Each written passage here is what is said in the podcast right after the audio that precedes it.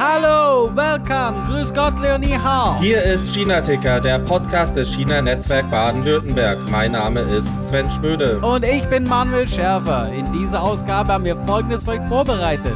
Im Interview heute Crow, Maler, Musiker und vieles mehr, der über seine Zeit in China und die Rückkehr nach Deutschland erzählt. Alexandra Stefanow, die Mitherausgeberin des Magazins China im Blickpunkt, für das zurzeit eine Crowdfunding-Kampagne läuft. In Viral geht es heute um Stereotypen und möglichen Rassismus. Und zum Schluss noch der Ticker-Kalender mit Veranstaltungen rund um das CNBW. Wieder viel zu tun, also hauen wir rein. Hallo Manuel, hallo nach Taizang, wie geht's? Ja, servus Sven, hallo, Grüße zurück nach Stuttgart. Alles okay, es ist immer noch gefühlt Sommer, ähm, regnet viel, man schwitzt aber auch viel, also alles wie bei der letzten Folge. Ja, hier war das Wetter auch aufregend die Woche. Ein bisschen Achterbahn rauf und runter, Sommertage. Heute regnet es und ist sehr kalt. Ja, und äh, spannend. Wir haben hier die Inzidenz abgeschafft und ähm, es gibt jetzt einfach nur noch bei Corona die drei Gs, also getestet, genesen oder geimpft. Wie ist denn die Lage bei dir in China? Ja, äh, bei uns hat man die Inzidenz, die gab es eigentlich noch gar nie. Äh, das gibt's nicht so als Zahl. Aber jetzt bei uns gab es vor zwei Wochen einen Corona-Fall in Shanghai, in einem Wohnkomplex äh, in der Nähe vom Flughafen. Und die ganze Stadt wurde dann mehr oder weniger mit einem Sternchen versehen. Und man kann dann in anderen Provinzen, äh, vor allem in Jiangsu, dann zum Beispiel nicht ins Hotel, wenn man praktisch in Shanghai aus Versehen war, was hin und wieder vorkommt. Also läuft nach wie vor. Das Thema wird uns sicherlich noch eine Weile hier auch im China-Ticker begleiten. Ja, ja, ist auch eine Achterbahn. Auf und ab und auf und ab. ja, super. Ich meine, dadurch haben wir ja noch mal mehr ähm, Chancen mit unserem Podcast, vielleicht ein paar Leute zu begeistern. Ich bin wirklich gespannt auf dein Interview mit Quo, dem Maler, Musiker. Ähm, ja, was er über seine Zeit in China erzählt und vor allen Dingen hattest du ja erzählt, dass ihr auch darüber geredet habt, wie sein Eindruck war, als er zurück nach Deutschland gekommen ist. Dann lass uns doch einfach mal starten. Crow, Musiker, Maler, Bildhauer, Fotokünstler, Dichter und seit kurzem auch Buchautor. Geboren in der DDR in Thüringen, aufgewachsen im schönen Städtchen Bad Salzungen. Als Kind schon früh mit Rockmusik in Berührung gekommen, was dann auch eine Art Sprungbrett zur Malerei war. Nach dem Fall der Mauer stand die Tür zur Welt dann weit offen. Stationen waren die Schweiz, Finnland, Schweden, aber auch Asien und dort vor allem Shanghai, wo wir uns auch kennengelernt haben. Crow Herzlich willkommen im China-Ticker. Wie geht's dir und von wo aus bist du heute zugeschaltet? Ja, Manuel, hallo. Äh, Im Moment sitze ich in Mülheim an der Donau, bevor ich dann in zwei Monaten weiterziehe innerhalb Deutschlands Richtung Norden, äh, Richtung äh, Bamberg. Dort habe ich mir jetzt ein Studio gemietet und da werde ich dann äh, ja die nächsten Monate oder Jahre verbringen. Mal schauen. Im bajuwarischen Exil. Äh, sozusagen, ja. Deine Kunst hat dich in viele Ecken der Welt getragen. Wie und wann hat es dich denn nach Asien und dann eben auch nach China verschlagen? Das war im 2012. Also ich war damals viel als Musiker unterwegs und die Kunst war, ja, ich will nicht, ich will es nicht nennen nebenbei, aber halt aus, aus zeitlichen Gründen kam das natürlich ein bisschen äh, zu kurz. Äh, also war das Touren mit, mit meiner Band meine Hauptbeschäftigung. Und nach, nach, nach äh, 15 oder 18 Jahren brauchte ich einfach mal so eine Auszeit von diesem ganzen Touren und von diesem Studio, Tour, Bandleben in Hotels in und äh, da habe ich mir gedacht, okay, wir hatten eh nicht viel zu tun. Da habe ich gesagt, okay, ich nehme jetzt mal eine Auszeit und äh, reise mal ein bisschen umher. Da kam dann China auf den Plan und da bin ich dann halt äh, ja dort gelandet in Shanghai. Und äh, geplant war, wie gesagt, äh, ein halbes Jahr, mehr oder weniger. Ja, daraus wurden dann noch ja, neun. Aber das geht uns ja also, glaube ich. Er kennt das Gefühl, ja. Da bin ich ja immer noch Frischfleisch mit neun Jahren in China im Vergleich zu anderen. China hat ja schon eine durchaus große und sehr lebendige Kunstszene. Ähm, aber und kannst mich gern korrigieren an der Stelle. Also in China basierte internationale Künstler sind ja jetzt ja doch eher eine Seltenheit. Äh, kommt mir zumindest vor. Wie würdest du denn diesen Kulturbetrieb aus deiner speziellen Perspektive beschreiben? Und ja, was sind Besonderheiten, auch im Vergleich vielleicht zu anderen Standorten, wo du dann schon warst? Und ich denke, vielleicht gab es ja auch eine Änderung über die Jahre, äh, neun Jahre, da passiert ja viel. Ja, ich meine, Shanghai oder China, China allgemein ist ja unglaublich schnell. Dadurch macht es das natürlich auch aus künstlerisch, künstlerischer Sicht unglaublich interessant. Das heißt, da, da passiert ja so viel. Also wenn ich denke, als ich dort angekommen bin, allein was da, was da kulturell passiert in diesem Land innerhalb von zehn Jahren, also da, das passiert in Deutschland in, in 30 Jahren nicht. Dann ist es so, dass in Deutschland die Kunstszene ist doch schon sehr elitär und ähm, ziemlich schwer zu, zu entern, sag ich mal. Das ist es in China recht einfacher, weil die Menschen dort sind einfach, einfach viel neugieriger. Das heißt, du kommst da viel eher in, mit, mit äh, Menschen in Berührung, mit, mit Galeristen in Berührung, die sich für deine Sachen interessieren ohne dass du jetzt schon eine riesen Nummer bist oder so. Das ist halt hier zum Beispiel in Deutschland ist das so, äh, wenn deine Bilder ungefähr, was weiß ich, äh, den Level von 10.000 Euro pro Stück erreicht haben, bist du interessant für manche Galerien. Das Gefühl hatte ich in China nicht. Zumindest waren dort immer offene Türen. Du kriegst, du kommst zwar nicht überall rein, aber äh, zumindestens äh, lernst du Leute, Leute kennen, du redest mit, äh, mit Galeristen, du redest mit anderen Künstlern. Äh, und, und ähm, lernst dazu und, und, und, und dein, dein, dein Circle äh, erweitert sich konstant. Und ähm, dazu kommt, dass du natürlich als Ausländer in China immer so eine Alien-Position hast. Äh, was es natürlich äh, sicherlich auch einfacher macht, äh, da reinzukommen. Das heißt, ähm, es gibt durchaus so ein sagen wir mal, Exoten-Bonus, der dann vieles leichter macht? Ich denke mal ja. Also so habe ich es erlebt. Also und, und nur positiv. Also wie gesagt, die Menschen waren natürlich, die Leute sind natürlich sehr interessant. Okay, der kommt aus einem anderen Land, aus einer anderen Kultur. Egal ob Deutschland, Italien, Amerika, wo auch immer die, die anderen Künstler herkamen. Es ist immer so, okay, die sind anders aufgewachsen. Die kamen mit anderen Sachen in Berührung. Natürlich ist die Kunst auch völlig anders. Also nicht besser oder schlechter, einfach anders. Also ich habe un unglaublich viele, viele interessante Künstler gesehen in China, zum Beispiel auch sehr modern, speziell in Peking. Äh, und, und nicht unbedingt immer politisch. Also, also richtig tolle Sachen machen die da jetzt. Jetzt. Damals, ich denke mal so vor zehn Jahren noch nicht unbedingt so, aber jetzt mittlerweile schon. Richtig, richtig tolles Zeug. Also nicht nur dieses Traditionelle, sondern wirklich äh, Kunst, die international äh, äh, besteht. Wie ist die Szene dort, die Galeristen und sind die alle relativ international? Also gab es zum Beispiel so etwas Einfaches wie eine Sprachbarriere oder ist es so ein, ein globaler Circle, wo es einfach, äh, wo man sich gegenseitig recht schnell versteht und ähm, da sowas nicht passiert, wie das ähm, ja man wirklich, sagen wir einen Übersetzer braucht? Natürlich Sprachbarriere, natürlich gibt's die, das ist klar. Aber wie gesagt, ich, ich, habe, ich, habe, ich habe empfunden, dass die Neugier einfach größer ist und das Interesse an, an, an, an anderer Kunst und auch das Spektrum des Interesses ist größer. Also hier, wie gesagt, ich habe ja gesagt, ich habe die, die europäische und speziell deutsche Kunstszene recht kennengelernt. Ich war erst gestern Abend wieder auf einer Vernissage in, in äh, Stuttgart. Und da sieht man das halt. Das ist so, klein, so gebündelt, immer die gleichen Nasen. Es ist ganz schwer da, die kennen sich alle, man kennt sich, man Trösterchen hier, Stößchen da.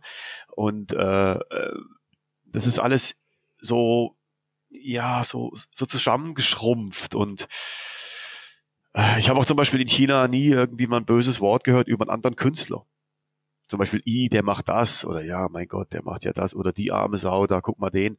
Das sind so viele, viele unterschiedliche Schichten äh, von Künstlern auch wirklich, welche, die wirklich im Existenzminimum leben, äh, die für ihre Kunst leben. Dann gibt's welche, die unglaublich äh, erfolgreich und reich sind dadurch, aber die stehen alle zusammen. Also so habe ich das erlebt. Also vielleicht hat sich das jetzt mittlerweile geändert, aber ich hatte da nie das Gefühl, äh, dass da großartige Unterschiede gemacht werden. Denn hier ist das total anders.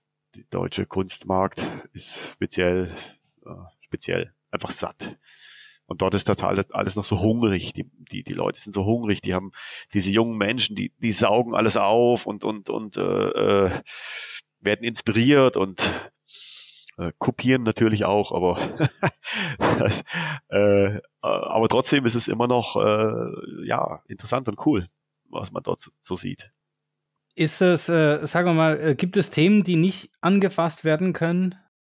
Gibt es einfach Themenfelder, da ist in China eine rote Linie. Ja, natürlich. Da ist genau eine rote Linie. Du hast es schon gesagt. ist genau die Linie. Da, die solltest du nicht überschreiten. Sonst, äh, ja, sonst kriegst du einfach mal, ja, ich meine, ich kenne es aus der DDR. Also ich kenne auch Künstler, chinesische Künstler, die haben einfach Berufsverbot. Wir können es ja hier so sagen, wie das heißt. Das gab es in der DDR auch gehst einen Schritt zu weit, du darfst nicht mehr schreiben, du darfst nicht mehr musizieren, du darfst nicht mehr ausstellen. Und ich kenne ein paar Künstler, die nicht mehr ausstellen dürfen. Unglaublich berühmte Künstler, die nur noch in, in Europa ausstellen. Und damit meine ich nicht Ai Weiwei. Äh, das gibt's noch ganz andere, die in Peking leben, die das nicht mehr dürfen. Hochinteressante Künstler, die nicht mal zu weit gegangen sind, die vielleicht einfach nur geschichtliche Fakten aufzeichnen.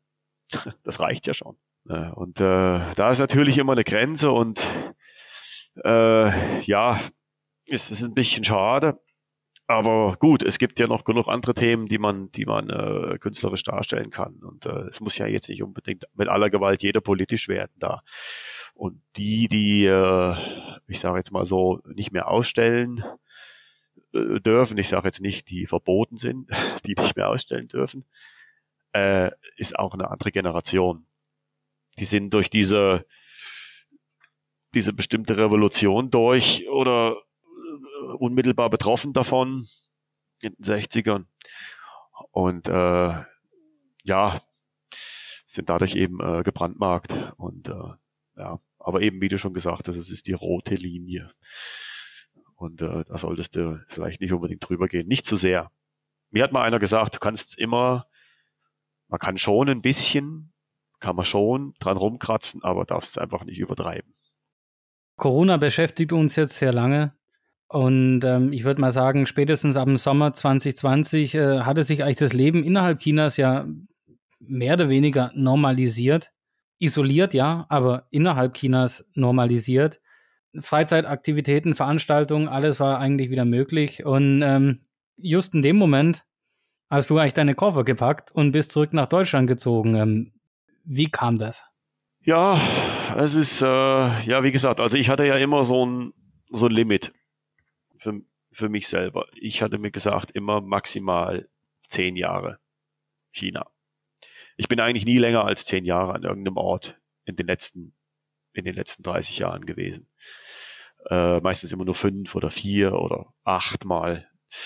Ähm, du musst ab einem bestimmten Punkt musst du, musst du wieder weg.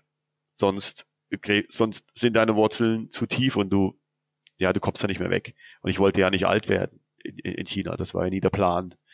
Das heißt, du musst zu einem bestimmten Zeitpunkt, musst du wieder weg, um, um deine, äh, deine Zelte noch irgendwo mal anders fest, fest verankern zu können. Deutschland war jetzt auch nicht unbedingt wieder die Wahlheimat, aber das hat sich so ergeben aus, äh, äh aus Gründen, weil meine, weil meine Kuratorin, die Susanne Matz, ist zurück nach Berlin gegangen und wir haben jetzt da ein paar Projekte am Start, unter anderem jetzt mit, mit Rainer Langhans, äh, bin ich jetzt verbunden und wir machen da eine Buchgeschichte mit dem. Und äh, also er für mein Buch, ich für sein Buch, was er jetzt noch rausbringt. Und äh, ja, und wir haben äh, jetzt im Herbst geht's wieder los. Ich habe jetzt schon die ersten Ausstellungen gehabt in Köln. Ich habe jetzt in Berlin Ausstellungen. Also es geht dort wieder los und da brauche ich natürlich, äh, da muss ich eben äh, vor Ort sein. Wenn ich da jetzt, wo ich es vorhatte, ich wollte ursprünglich nach Schweden äh, gehen, was ich auch immer noch plane. Ähm, aber wenn ich, ich muss erstmal wieder hier, hier gefestigt sein. Ich war halt, ich war halt lange weg und ich habe und mein Haupt, äh, äh, Bewegungsfeld war halt Asien und äh, die Schweiz und äh, ja, Amerika hatte ich auch noch ein paar Ausstellungen und solche Sachen, aber Deutschland nicht mehr so, so stark. Und äh, deswegen bin ich jetzt erstmal wieder hier. Und das war natürlich auch am einfachsten erstmal wieder jetzt als Deutscher, wenn du zurück nach Europa kommst, gehst du erstmal wieder nach Hause, da wo du herkommst. Ist erstmal relativ einfach und in dieser ganzen Pandemiezeit war es eigentlich egal, wo du hingehst, es war ja sowieso alles tot. So, von daher bin ich erstmal hierher und erstmal gut, äh, sit and wait, sozusagen. Ich hatte auf meinem Zettel eigentlich noch notiert, ja, ähm, was bei dir in den nächsten Wochen und Monaten so ansteht, künstlerisch und ja. ja lebenskünstlerisch. Das hast du jetzt gerade äh, sehr gut ähm, zusammengefasst. Darum noch eine letzte andere Frage. Ja. Ähm, nach, nach so einer Weile, nach fast einem Jahrzehnt äh, woanders, hauptsächlich zurück nach Deutschland, gibt es diesen umgekehrten Kulturschock? Ja, natürlich gibt es den. Massiv sogar. Also für mich, äh, wie gesagt, das, ähm, das äh, empfindet ja jeder anders. Also ich bin hier zurückgekommen nach ja fast 25 Jahren, sagen wir mal. Also ich war natürlich schon zwischendurch. Ich habe ja Familie hier. Aber ich sage mal so einmal im Jahr hat es einen schon nach Deutschland äh, getragen. Und damals ist mir das eigentlich nicht so aufgefallen, wenn du nur so direkt zu deiner Familie gehst oder so. Aber wenn du jetzt hier wieder lebst, das ist schon, ja, das ist schon noch eine andere Welt. Das ist eigentlich ein anderer Planet. Also ich bin ja jetzt hier noch in einer relativ kleinen Stadt im Moment. Äh, ich hoffe jetzt, also in zwei Monaten, glaube ich, bin ich dann happier, wenn ich dann in einer etwas größeren Stadt bin. Ich, ich war jetzt oft in Stuttgart, da geht's noch. Aber hier so ein bisschen in der, in der, in der ländlichen Gegend, ich, ich bin hierher gekommen und gesagt, mein Gott, wie reden die alle? Und was, was machen die hier eigentlich den ganzen Tag? Die fahren den ganzen Tag mit dem Fahrrad rum und, und, und laufen durch die Wälder. Was ich jetzt hier gemerkt habe, ist, dass die Zeit langsamer vergeht. Zumindest habe ich so das Gefühl. Und in China war alles so schnell, zack, zack, zack, da war ein Tag rum. Zack, zack, da war ein Jahr rum. Das ist, so, das ist, das ist unglaublich, verfliegt die Zeit da. Und äh, ich habe sowieso an meinem Buch gearbeitet, an meinem zweiten. Und von daher war so ein bisschen ruhig und gut. Also war das okay, jetzt mal. Aber jetzt muss ich auch wieder weg. Jetzt muss ich irgendwie, jetzt brauche ich wieder ein bisschen Action. Und jetzt geht's ja auch wieder los. Also es passt so zeitlich. Crow, ich danke dir ganz herzlich für deine Zeit. Ich danke dir ganz herzlich für das interessante Gespräch. Bis hierhin erstmal. Ähm, dir alles Gute, viel Erfolg und ähm, toi toi toi. Du, vielen Dank äh, auch für das nette Gespräch und ja, wir sehen uns mit Sicherheit in, in äh, China wieder. Sobald das wieder geht, bin ich dort. Ich habe jetzt auch noch dort Ausstellungen im Moment laufen und äh, ja, wir sehen uns. Und wenn ich hier, wenn du das nächste Mal da bist, als alter Schwabe, kommst du mal vorbei bei mir. Ja, das war mein Gespräch mit Crow. Und du, Sven, hast mit Alexandra Stefanov gesprochen. Sie äh, hat das große Vorhaben, ein Magazin, ein wirkliches Papiermagazin äh, mit zu veröffentlichen mit dem Titel China im Blickpunkt. Dann hören wir uns das jetzt an. China im Blickpunkt, ein deutschsprachiges Magazin, gedruckt im Zeitschriftenhandel über das Leben der Menschen und gesellschaftliche Themen in China. Das ist die Idee von Alexandra Stefanov und Tobias Leutsch.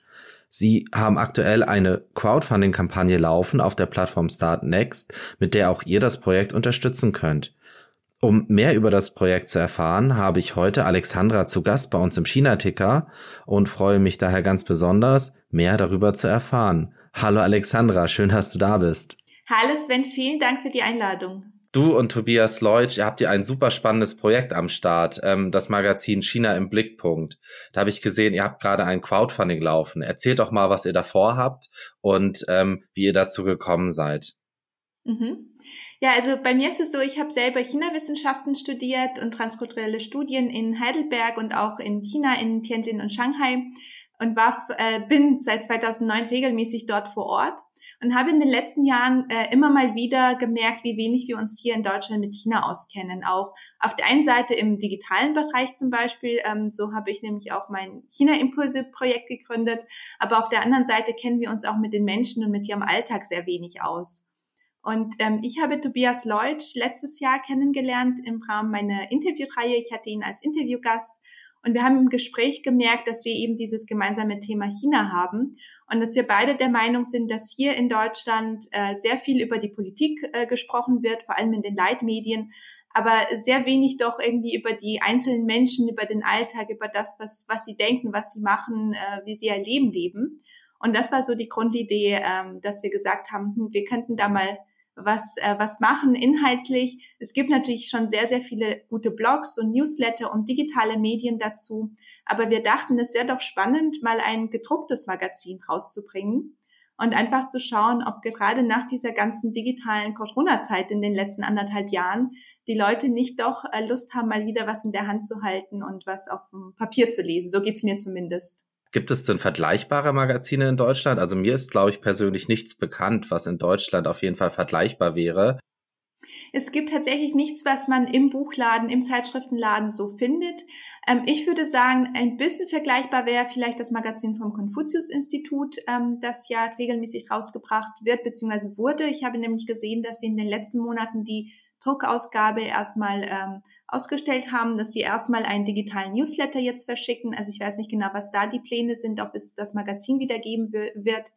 Aber was wir uns gedacht haben, ist, ähm, also ich finde die Konfuzius-Institut-Magazine persönlich sehr gut, aber ich finde, man kriegt es gar nicht mit, dass es die gibt, wenn man sich nicht aktiv mit China beschäftigt. Und äh, genau, und deswegen war unsere Idee, dass wir eben was machen wollen, was auch an, ein anderes Publikum erreicht als so unsere China-Bubble, sag ich mal. Ähm, aber ja, meiner Meinung nach gibt es zurzeit nichts Vergleichbares, was man eben so im Zeitschriftenladen einfach finden kann. Wie ist es denn bei euch mit der Zielgruppe? Also ist es dann die breitere Öffentlichkeit? Ja, auf jeden Fall. Also unser Ziel ist, dass wir Leser und Leserinnen erreichen, die sich allgemein für gesellschaftsrelevante Themen interessieren, ähm, die vielleicht bis jetzt auch gar nicht so viele Berührungspunkte mit China hatten, die jetzt aber ähm, durch die Live-Medien äh, vielleicht auch merken, dass China immer wichtiger wird, immer mehr im Gespräch ist, ähm, dass es da immer mehr Themen gibt, über die wir hier in Deutschland sehr wenig wissen, weil wir das eben auch nicht in der Schule lernen, auch nicht äh, ja über die Menschen, über den Alltag hören wir allgemein sehr, sehr wenig. Und deswegen ist unser Zielpublikum ein breites Publikum, ein allgemeines Publikum, dass ähm, China auch mit ander, allen anderen Facetten jenseits von unseren westlichen Klischees, sage ich mal, äh, erleben und auch kennenlernen möchten. Wie seid ihr denn darauf gekommen, das Ganze jetzt erstmals Crowdfunding zu starten und wie funktioniert das? Und bis wann kann man da mitmachen und wie kann man mitmachen? Mhm. Ja, sehr, sehr gute Fragen. Also wir haben am Anfang überlegt, wir wollen, wir wissen eigentlich selber nicht äh, so viel über äh, das Magazin rausbringen, äh, über den ganzen Prozess. Wir haben das noch nie gemacht, aber wir haben uns überlegt, äh, wir finden das Thema spannend, es wäre doch ein cooles Projekt. Wir legen einfach mal los und schauen, wie sich das entwickelt und äh, lernen einfach ganz, ganz viel dabei. Und wir haben dann gemerkt, äh, dass im Laufe des, äh, ja, des Projektes, des Prozesses dann doch einige äh, kleine Herausforderungen aufgekommen sind, weil man dann doch merkt, mit den ganzen Beiträgen, mit dem Layout, der Grafik und so weiter, das sind doch sehr, sehr viele Stunden Arbeit. Äh, wir arbeiten auch mit einer Grafikerin und einer Videografin zusammen, die äh, wollen wir natürlich auch fair bezahlen. Und so haben wir überlegt, wie können wir das machen, dass wir die erste Ausgabe finanzieren, dass wir die erste Ausgabe überhaupt rausbringen können.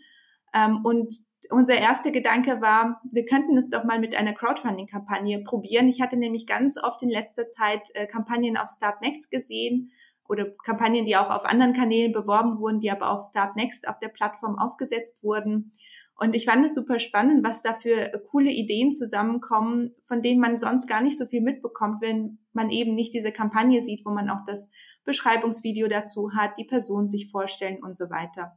Und genau, unser Ziel ist mit der Kampagne eben äh, das Startkapital zu sammeln äh, und uns Unterstützung zu holen, um eben ähm, die Grafiken und die Videografin bezahlen zu können, aber auch um die erste Auflage von 10.000 Stück ähm, bezahlen zu können und den Vertrieb auch abzudecken.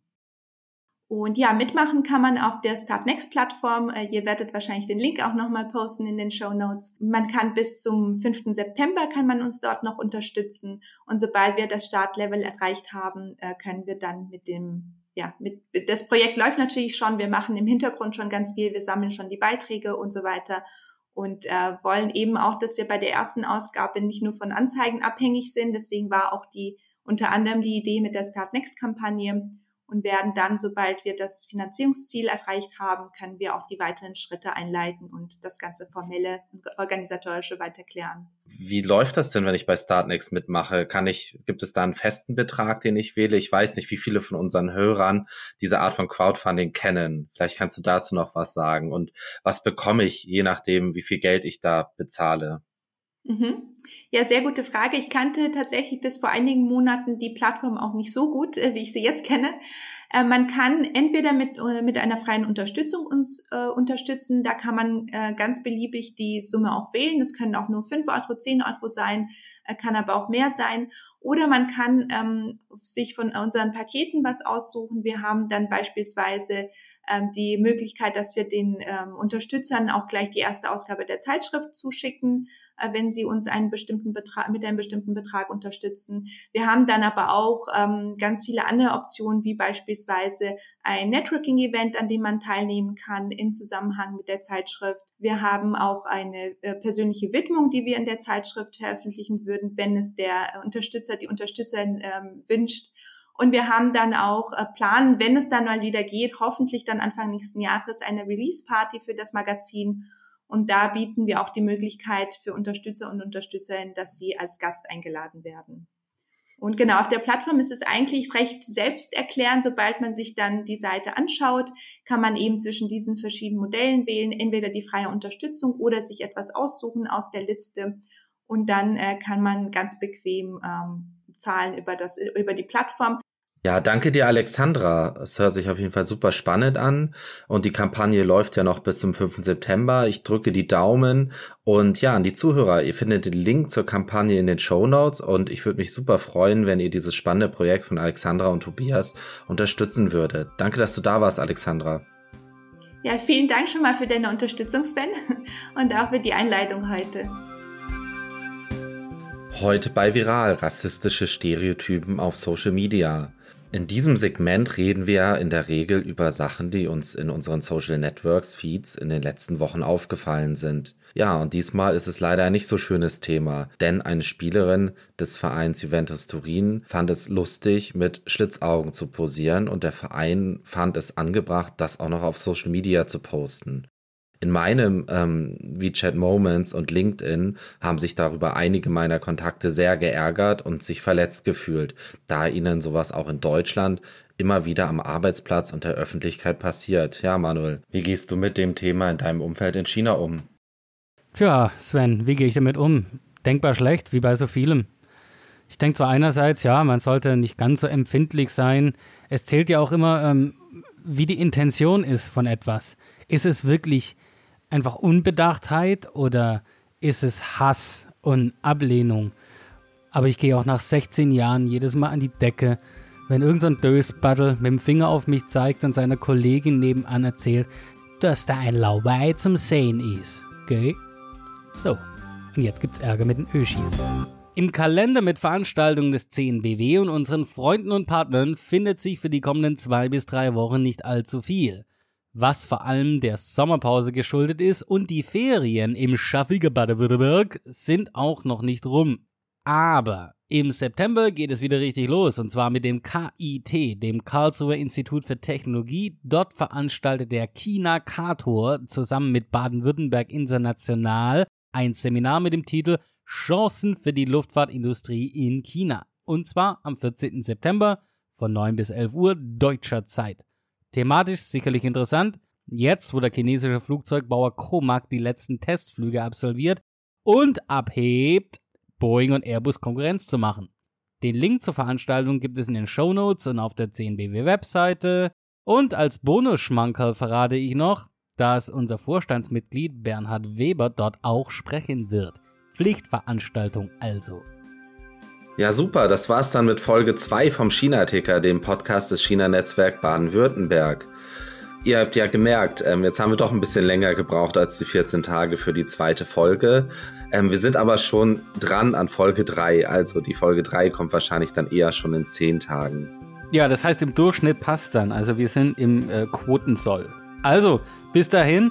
Ähm, viel Spaß bei dir, Sven. Und ich sag auch mal Spaß euch da draußen, wo immer ihr euch rumtreibt.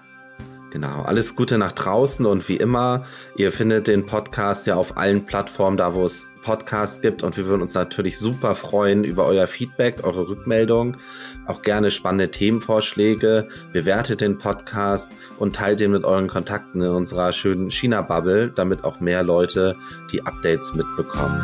Tschüssi.